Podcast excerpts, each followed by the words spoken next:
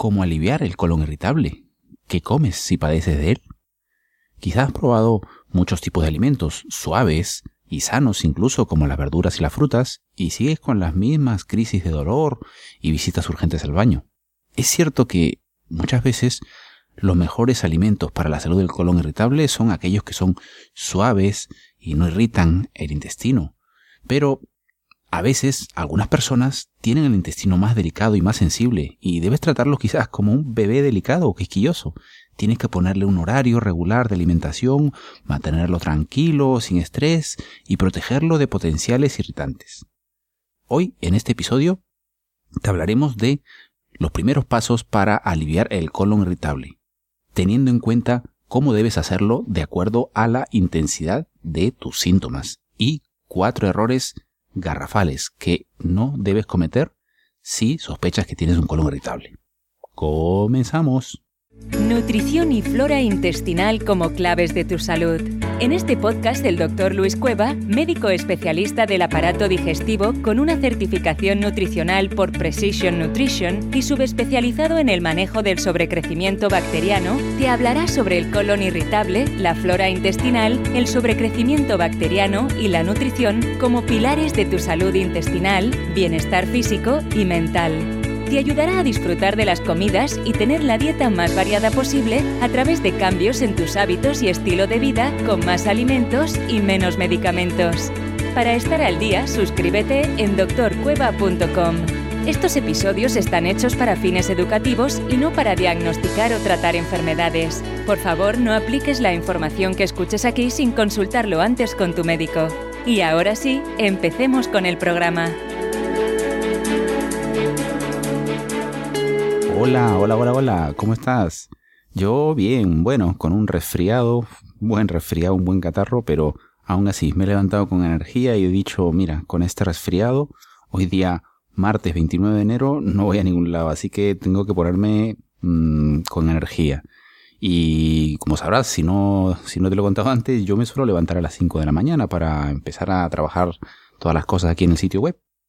Y eh, dije, mira, así como estoy con el catarro, así que me he decidido hacer ejercicio y he hecho ejercicio desde las 5 hasta las 5 y 40 y ahora ya estoy con, ya lo sabes, con esa nueva energía cuando después de terminar de hacer una sesión de ejercicio, que esto lo solía hacer mucho antes, pero ahora luego las sesiones de ejercicio las suelo hacer más por las tardes. Pero en fin, nada, con mucha energía para este episodio de hoy. Un episodio que me han estado pidiendo bastante porque me llegan muchas consultas por eh, el email preguntándome qué hago si tengo estos síntomas, em, tengo estas molestias, qué he tomado esto, qué cosa, qué alimento puedo comer, qué alimento no puedo comer. Y es que muchas veces la respuesta, aunque no es la que todo el mundo quisiera escuchar, depende. Y es de eso que vamos a hablar un poco en este episodio, que quizá dependiendo de si se alarga mucho, pues lo dividiré en dos partes y la segunda parte la haremos la próxima semana. Muy bien, sin más, vamos al episodio de hoy.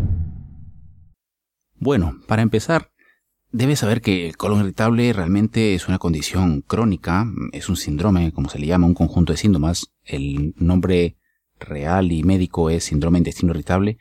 Y realmente em, cumplen, deben cumplirse ciertos criterios. El problema es que es prácticamente imposible diagnosticarlo solamente con los síntomas y es por eso que muchas veces se requieren pruebas. Eso sí, cuando se cumplen toda una serie de criterios y no hay ningún síntoma o signo de alarma, muchas veces se inicia tratamiento directamente, muchas veces idealmente con la alimentación primero y muchas veces se pautan medicamentos. Esto ya depende mucho de el abordaje del profesional. Eh, muchas veces en la medicina occidental, y yo lo he visto porque yo trabajo todavía en un hospital, se aborda esto mucho con medicamentos, pero cada vez se está viendo que hay un papel fundamental de la alimentación, el manejo del estrés y otras cinco claves que, bueno, te dejaré eh, un, un, enlace aquí debajo con un, PDF, si te suscribes lo puedes descargar, pero te lo adelanto, hay, hay otras claves que pueden ayudar mucho a aliviar las molestias eh, digestivas. La principal, la alimentación, pero también la relajación, el control del estrés, dormir adecuadamente, hacer actividad física, ejercicio y darte tiempo para ti. Todas estas claves las tengo condensadas en un mini ebook, 5 claves imprescindibles que debes poner en práctica para aliviar tu colon irritable y te la dejaré aquí en las notas de este episodio. Pero el primer paso para mm, intentar aliviar o mejorar la molestia del colon irritable, primero es estar seguro que tus molestias se deben a un colon irritable. los síntomas primordiales y clásicos, el síntoma fundamental del colon irritable es el dolor abdominal. Pero tiene que cumplir una serie de criterios, es decir, hay unos criterios y establecidos em, por un grupo de especialistas que se van reuniendo cada cierto tiempo en Roma, y se les llaman los criterios de Roma, actualmente están en la versión 4, los criterios de Roma 4, y sobre todo este dolor abdominal tiene que tener un cierto tiempo de, establecimiento de síntomas, es decir, no es que tengas un dolor abdominal un día y, nunca más lo has tenido, no, eso puede ser cualquier otra cosa, o algo que te ha caído mal, una intoxicación alimentaria, cualquier otra enfermedad o condición. Tiene que ser un dolor abdominal que cumpla ciertos criterios, es decir, y que esté relacionado sobre todo ese dolor abdominal con el hábito de ir al baño, es decir, que por ejemplo que el dolor abdominal em, mejore o empeore cuando vas al baño o, que cuando tengas el dolor la frecuencia de las de ir al baño cambie o, o, que cambie la consistencia forma de las heces. Y generalmente estos cambios tendrías que haberlos tenido mm, estos crisis de dolor pues por lo menos una semana un día a la semana durante los últimos durante los últimos tres meses entonces, también tiene que haber una ausencia de otros signos o síntomas eh, que le llamamos los médicos síntomas o signos de alarma, que pueden denotar que tengas alguna condición u otra enfermedad diferente que requiera un manejo diferente. Estos em, síntomas o signos de alarma son, por ejemplo, pérdida de peso, que la diarrea o los síntomas vayan a más, que te despierten por la noche o que aparezcan súbitamente en una persona mayor de 50 años, o que hay algún signo en la exploración física de la persona. Todo esto, bueno, no me voy a detallar, no me voy a ampliar mucho en este tema porque todo esto lo expliqué mm, en otro episodio del podcast, me parece, que te lo dejaré en las notas de este episodio y también un artículo que te dejaré en las notas de este episodio sobre los síntomas y signos del colon irritable y cómo diagnosticarlo, cómo se diagnostica en la medicina occidental, paso a paso, pero sin tanto término técnico. Muy bien, entonces eso es el primer paso. Mm, estar seguro que tu condición es un colon irritable y no es ninguna otra condición o enfermedad. Porque si lo asumes como tal y realmente no has descartado, no lo ha descartado un profesional que tengas un colon irritable, puedes estar intentando tratar con la alimentación o con otros medios algo que realmente no va a mejorar y necesita otro tipo de manejo. ¿Vale? Muy bien, yo creo que más o menos ha quedado claro. Muy bien, el segundo paso es, realmente no todas las personas con colon irritable tienen síntomas tan severos. Y eso lo veo mm, cada rato en mi consulta. Es decir, a lo largo de más de 10 años he visto muchísimos pacientes con colon irritable y para muchos de ellos es realmente una pesadilla que altera completamente su estilo de vida, su vida diaria. Algunos no pueden ni planificar las vacaciones, evitan salir a comer a la calle, incluso algunas personas se aíslan o, se separan mm, del resto y no quieren ir a reuniones porque porque le vienen los gases y qué vergüenza y no quieren, no quieren pasar por eso, por esa situación. Quizá a ti te ha pasado estar en alguna de esas situaciones y, y quizá muchas veces lo he visto con pena y me lo han contado pacientes que han acudido al médico y el médico les ha dicho, mira, eh, no tienes nada, bueno, no tienes nada es que no le encuentran nada en las pruebas, porque eso es lo típico del colon irritable, no se encuentra ninguna causa orgánica, nada que lo justifique en las analíticas de sangre, en la endoscopia baja o colonoscopia o en el examen de ese. Le dicen, no tienes nada, lo tuyo es solo estrés o psicológico, y, y realmente hay muchísima gente con estrés, más carga emocional quizá que nosotros, y hay gente que no padece ese colon irritable. Así que déjame decirte que si tienes un colon irritable diagnosticado y te identificas con todos estos síntomas, no eres ningún bicho raro ni está todo en tu cabeza. Esto es una condición que hay que ir manejando poco a poco. Estamos trabajando actualmente con un grupo de personas que padecen molestias digestivas, sobre todo después de las comidas, del tipo de colon irritable, sobrecrecimiento bacteriano u otras intolerancias a alimentos. Les estamos ayudando a través de contenidos y sesiones quincenales con un método probado por etapas que se basan en ir desinflamando y reiniciando la salud del intestino.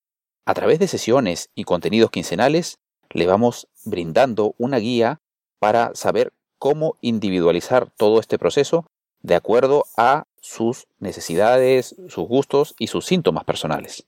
Y además, en las sesiones quincenales estamos respondiendo a todas las dudas y preguntas que surjan durante todo el proceso. Actualmente hemos cerrado puertas, pero muy pronto abriremos puertas nuevamente. Si quieres que te avisemos apenas abramos nuevamente el registro para esta membresía de problemas digestivos, puedes apuntarte en doctorcueva.com barra grupo digestivo.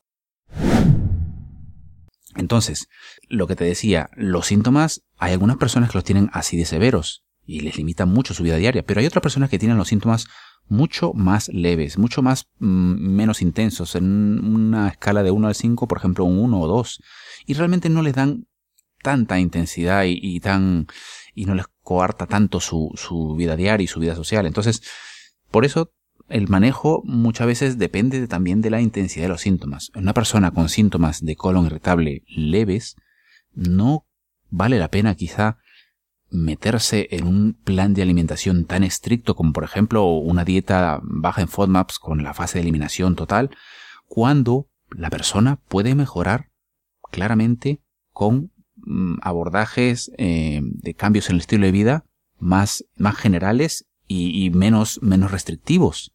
Y muchas personas mejoran y ese es el punto suficiente para mejorar sin tener que hacer tantos cambios o cambios restrictivos de alimentación que la verdad que a nadie le gustan. Entonces, en este episodio te quiero hablar de dos, de tres o cuatro cosas fundamentales y errores que deberías evitar si tienes un colon irritable con síntomas más o menos leves, no muy intensos. Y en, el siguiente, en la siguiente parte, que haremos probablemente la próxima semana, te hablaré más bien ya de qué otros pasos puedes seguir. Estos pasos y estas etapas realmente no me las invento yo, es que esto está un poco, está refrendado por la literatura. En 2012, la Asociación Británica de Dietética publicaron una guía sobre el manejo adecuado del colon irritable y el manejo adecuado con la alimentación, el manejo dietético.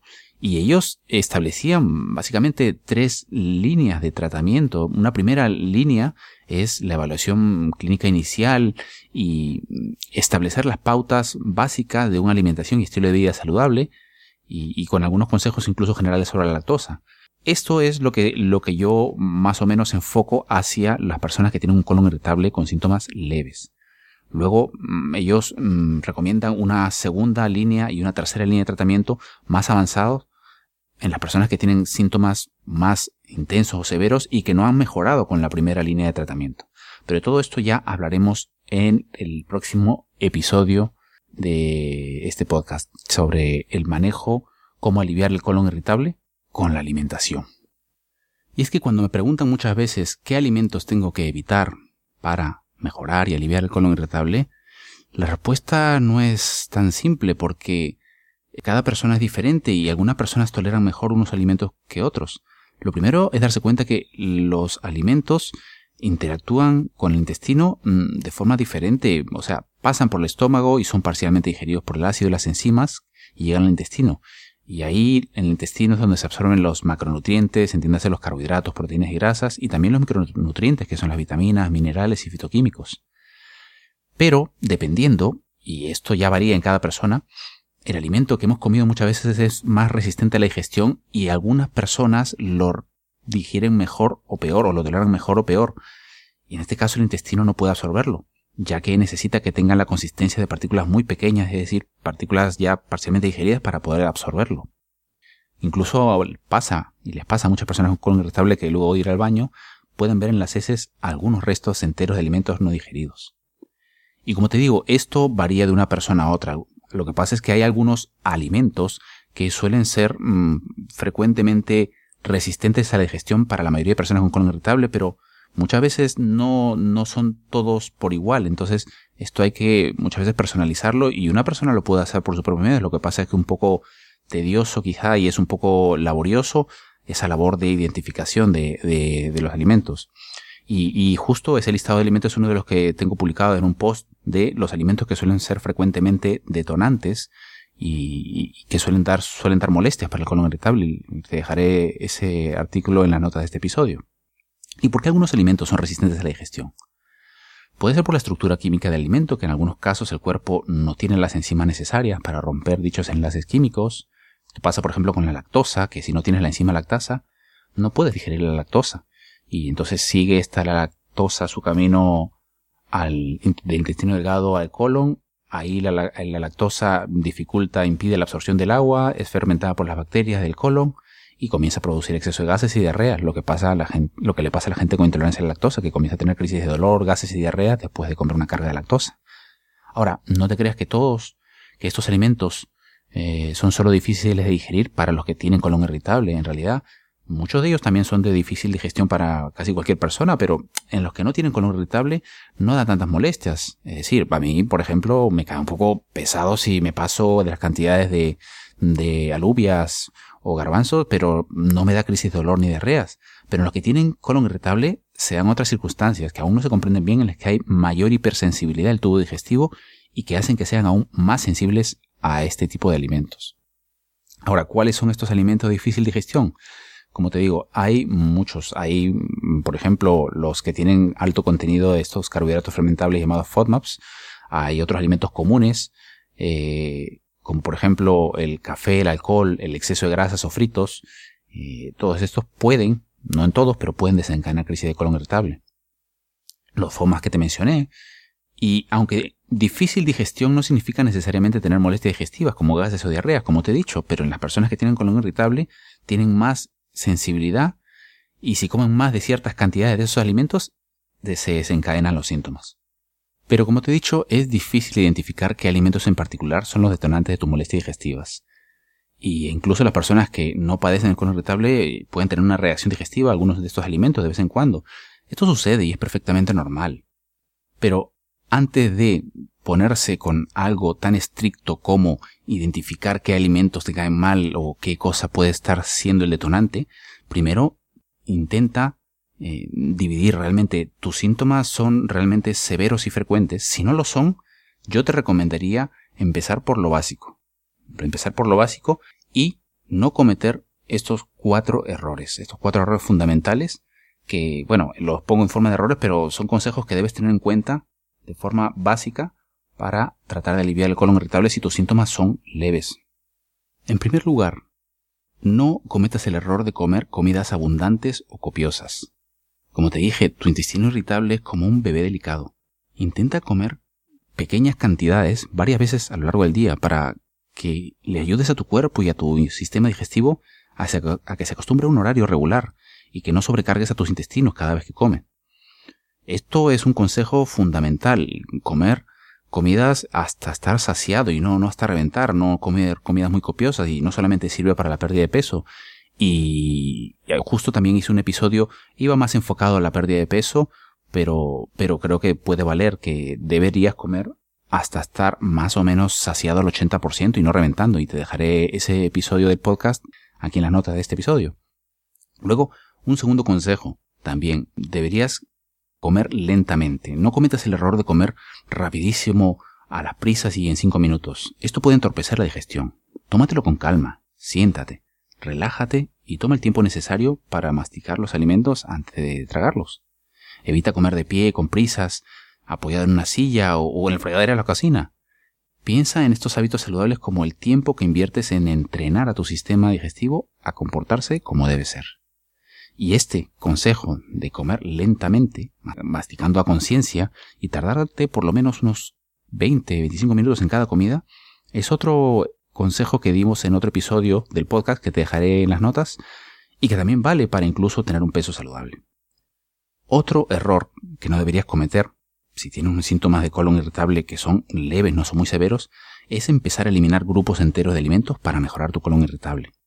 En estos casos muchas veces puedes poner tu cuerpo en riesgo de deficiencias nutricionales. Si no aseguras los requerimientos mínimos de vitaminas y minerales para tu cuerpo, como por ejemplo el zinc, puedes incluso empeorar las diarreas. Y por otro lado, una ingesta demasiado baja en fibra puede empeorar el estreñimiento en algunos casos, en algunas personas con colon irritable. Y por último, si tienes un colon irritable con síntomas leves, no te recomendaría empezar por tu cuenta un plan de alimentación estricto para el colon irritable sin haber sido adecuadamente diagnosticado. Lo que decíamos al principio, el primer paso. Primer paso, asegúrate que sea un colon irritable. No te vayas a embarcar en un plan de alimentación restrictivo cuando en realidad tienes una condición diferente y que no va a mejorar con la alimentación. Esto significa que quizás te hayan pedido las pruebas necesarias para descartar cualquier otra condición, como quizá una enfermedad celíaca, y te hayan pedido pruebas como una endoscopia baja, una colonoscopia, para descartar una enfermedad inflamatoria intestinal o incluso un cáncer de colon.